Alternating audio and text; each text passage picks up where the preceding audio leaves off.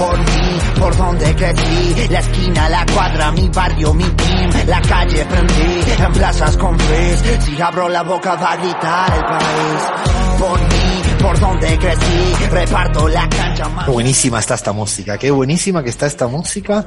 Creo que la eligió esta vez Lea, le voy a, no, le voy a, no, destacar los honores, pues siempre me confundo, soy capaz de decir cualquier cosa, ¿no? Que la eligió Cintia, nuestra jefa de redes, soy capaz de mezclar. y a partir de ahí empiezan las internas. Empiezo yo a decir que en el aire que esto ha sido música de Cintia, eh, Leandro le escribe en privado a Cintia, la insulta, pero bueno, así es, así somos. Eh, bueno, vamos con fútbol y política, que dice Leandro, yo no estoy seguro, que ha habido a lo largo de la historia, no sé si reciente o muy vieja, a casos tan estúpidos, ridículos, no sé qué ponerle, cuántas palabras ponerle, a lo que pasó en Brasil, en el partido Brasil-Argentina, que no le vamos allá a contar nada nuevo, todo el mundo se ha enterado, pero eh, ¿por qué? ¿Qué hay? ¿Hay, ¿Hay razones políticas que a veces generen interrupciones como fue lo ocurrido el domingo? Cuéntame, Lean. Sí, Alfredo, como bien decías, la suspensión del pasado Brasil y Argentina, ese partido que se debía disputar por las eliminatorias para Qatar 2022, despertó fuertes sospechas de fuerte contenido político detrás de los motivos de la suspensión. Todos ya vimos ese hombre con los pantalones caídos y anchos que tenía un papelito en el bolsillo de atrás. ¿Cómo que los pantalones caídos? sí, sí, un tipo impresentable que se, que se paró en medio de todos los jugadores y se quería pelear y le decía eh, a todos váyanse, no, no, fue algo increíble que solamente, surrealista que solo podía pasar en la Brasil gobernada por, eh, en el Brasil gobernado por eh, Jair Bolsonaro. Eh, fue el, el, periodista argentino Cherkis Bielo quien en una columna de Infobae eh, advirtió muy bien cómo a, ciertos, ciertos eh, indicios de que hubo un, realmente una intervención de, de, de, Jair Bolsonaro. En primer lugar, que los jugadores argentinos que venían de la Premier League nunca recibieron una advertencia oficial de que no podían pisar el terreno de juego. Pero además llevaban varios días en, la, en, la, en, el, en Brasil. Exactamente, exactamente. Y además también eh, de que el árbitro suspendió el partido sin eh, antes eh, solicitarle el permiso a la FIFA o pedir la intervención de algún inspector de la FIFA, no, el juez se fue del campo de juego y así quedó suspendido el partido, muy pero muy sospechosas las circunstancias en las cuales eh, finalmente se suspendió ese Brasil y Argentina. Porque tenían muchas bajas los brasileros, ¿no? Por pensar mal, digo. Tenía muchas bajas en primer lugar, en segundo lugar una segunda derrota contra eh, una Argentina muy envalentonada en tierras brasileñas, tampoco hubiese sido muy feliz para eh, Bolsonaro, que es un presidente que acostumbra a utilizar al fútbol como una, herramienta de, de, mm, propaganda política, lo hizo en la final de la Copa América 2019, abrazándose y besándose con los jugadores de fútbol, que dicho sea de paso, algunos le han retirado de a poquito el apoyo inicial que le habían dado a, a Bolsonaro, le hace Neymar, otros lo siguen El entrenador también, ¿no? El entrenador eh, está un poco alejado de Bolsonaro Tite, también. Tite desde primera hora se sabe que tiene mucha simpatía con el PT, es amigo de Lula, eh, a Bolsonaro no le gusta nada, lo quiso reemplazar, por suerte los jugadores eh, evitaron que, que, Bolsonaro lo reemplace, sigue aguantando Tite a fuerza de buen fútbol, porque hay que decir decirlo, también la selección de brasileña está, eh, brasileña está jugando muy bien, es una de las grandes candidatas para el Mundial de Qatar 2022. Pero hablemos ahora de los antecedentes, Alfredo, de partidos que fueron parados por motivos políticos. Y el primero, y el primero que nos aparece es ¿Vos te imaginás, Alfredo, un jeque árabe parando un partido en medio de un mundial? ¿Te imaginás no. que pudo haber ocurrido eso? Ah, bueno. pensaba que estabas hablando ya casi visionarios con Qatar, con el próximo mundial. No, no, no, no, no va a ocurrir. Bueno, no sabemos si quizás no sabemos, pueda llegar no, a ocurrir. No cantes victoria. ¿eh? quizás puede, guarden esta declaración, quizás pueda llegar a ocurrir, porque también las circunstancias políticas en las cuales se les dio la sede a Qatar son bastante, tienen mucho trasfondo político, una historia de sobornos, eh, donde incluso está in, eh, incluido Sarkozy, Michel Platini, etcétera, que ya lo, lo hemos hablado en otra ocasión.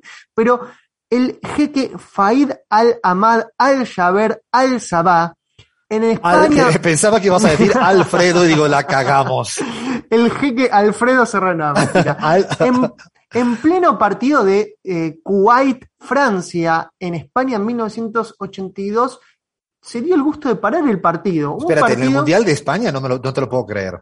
Así es, un partido en el cual estaba brillando la, la, Francia de Platini, iba 3 a 1.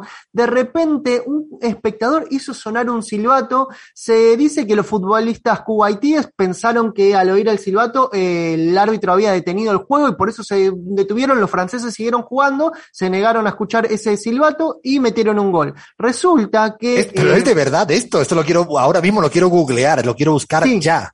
Sí, sí, está el video de ese gol, es, es increíble, es, eh, es algo muy lisérgico cuando después eh, eh, todos empiezan a protestar y se mete, se mete el jeque Kuwaití a la cancha al, y interrumpe el juego. Está bien, está bien, le hubiera hecho lo mismo. va a hablar directamente con el árbitro Stupar, que era un árbitro soviético, y lo más loco es que el árbitro accede a convencer con Faid unos minutos y el, eh, claro, Faid le O sea, se pone, espera un momento, un momento, un momento, se ponen a charlar los dos en medio de la pista con un estadio lleno en ese momento. Sí, resulta que después de hablar con, con, el jeque árabe, lo más absurdo es que Stupar anuló el gol. Inventó el VAR antes de que exista el VAR, Alfredo. No te puedo creer. El jeque le dijo, mira, yo te voy a pagar todo lo que quieras para tu abuela, tus hijos, tus tataranietos. O sea, pero qué loco, no sabía eso. O sea, anuló el gol gracias al, a la interrupción una intervención política anuló un gol. ¿Quién te lo iba a decir, no? Eh, pero ¿quién era Faid Al-Ahmad al-Jaber al-Sabah? Era el hermano del emir Jaber al-Ahmad al-Sabah, eh, quien había reinado Kuwaití durante 29 años, bueno, un gobernante muy democrático. Lo cierto es que también eh, era un tipo apasionado por el deporte y por la guerra. De hecho, falleció en la primera guerra del Golfo durante la invasión de, las tropas de de Saddam Hussein a, a Kuwait. Él combatió en esa, en esa primera guerra y falleció un 3 de agosto, eh, muerto en un tiroteo de 1990 mientras intentaba defender el palacio. De Increíble la historia del personaje este, o sea, desde parar un equipo de fútbol hasta morir en una guerra. Increíble esta historia. En un mundial, ¿eh? Ojo, en un mundial. En un mundial. Y hablando de guerras, ¿te parece? Nos vamos a otro partido que se detuvo por motivos políticos. Estamos hablando de un partido que también quedó en la historia, el Estrella Roja de Belgrado y el Dinamo Zagreb se enfrentaban en la ex Yugoslavia. La fecha 13 de mayo de 1990. Los ánimos están muy pero muy caldeados en la ex Yugoslavia. Ese partido se jugaba el clásico de la liga. Claro, los dos grandes. Claro, un equipo de Belgrado, de Serbia, versus un equipo de Croacia, de Zagreb, los dos equipos más importantes. Y quienes no conocen el fútbol de estos países ex yugoslavos, se podría decir que son los más sudamericanos de Europa. ¿Por qué? Porque eh, hay mucha, mucha sí, turcos, griegos y los yugoslavos eran lo máximo en las canchas de fútbol o de básquet. La verdad que los espectáculos son increíbles, muchísima gente va y lo cierto es que también tiene la contrapartida mala, es que mucha violencia hay en, lo, eh, en el fútbol de, de, esos países. Y bueno, ese día, el 13 de mayo de 1990, 3.000 miembros de la hinchada ultranacionalista de la Estrella Roja viajaron a Zagreb, eh, a la capital croata, donde lo esperaban otros miles de ultras del Dinamo de Zagreb. La verdad es que las peleas empiezan incluso antes de que, de que los hinchas ingresen al estadio, volaron sillas, piedras, cuchillos, ya había empezado la represión de la policía, que era de mayoría serbia en Croacia, y lo cierto es que 15.000 personas cuando ya en el partido, cuando estaban los equipos calentando, invadieron la cancha. Eh, la verdad que fue un hecho terrible, terrible, que eh, mm, se lo puede relacionar incluso, no sé si conocen el cine de Mir Kusturica, la película La vida es un milagro. Eh, en, la en La vida es un milagro ocurre una escena muy parecida ahí de violencia en medio de un estadio. Eh, Ay, no recordaba eso. ¿Y tiene que ver con esa historia, León? No, precisamente, pero creo que Mir Kusturica quiso, eh, eh, quiso retratar un poco lo que fue ese partido que entró en la historia del fútbol, porque también eh, un famoso jugador croata, ex yugoslavo, seguramente lo debes conocer, Svonimir Boban. Ah, Boban, jugador del Milán, fue delantero centro del Milán, un gran jugador. En ese entonces, este jugador croata jugaba para el Dinamo de Zagreb y se hizo célebre por haber eh, defendido a un aficionado croata que estaba siendo reprimido por la policía serbia y le pegó una patada salió la foto y, eh, y en ese entonces fue tapa de todos los diarios deportivos la famosa patada de Boban que dicen que inició la guerra. Después hubo otros casos, Alfredo, más recientes, en los que se suspendieron momentáneamente los partidos, por ejemplo, en eh, la Colombia de Iván Duque, un partido de Copa de Libertadores, un Atlético Mineiro 3, América de Cali 1, tuvo que ser eh, interrumpido en varias oportunidades. ¿Por qué? Porque los jugadores no podían respirar de los gases lacrimógenos que venían de las inmediaciones del estadio, como la policía de Duque esto, esto es reciente, esto fue hace poquito, ¿no, León?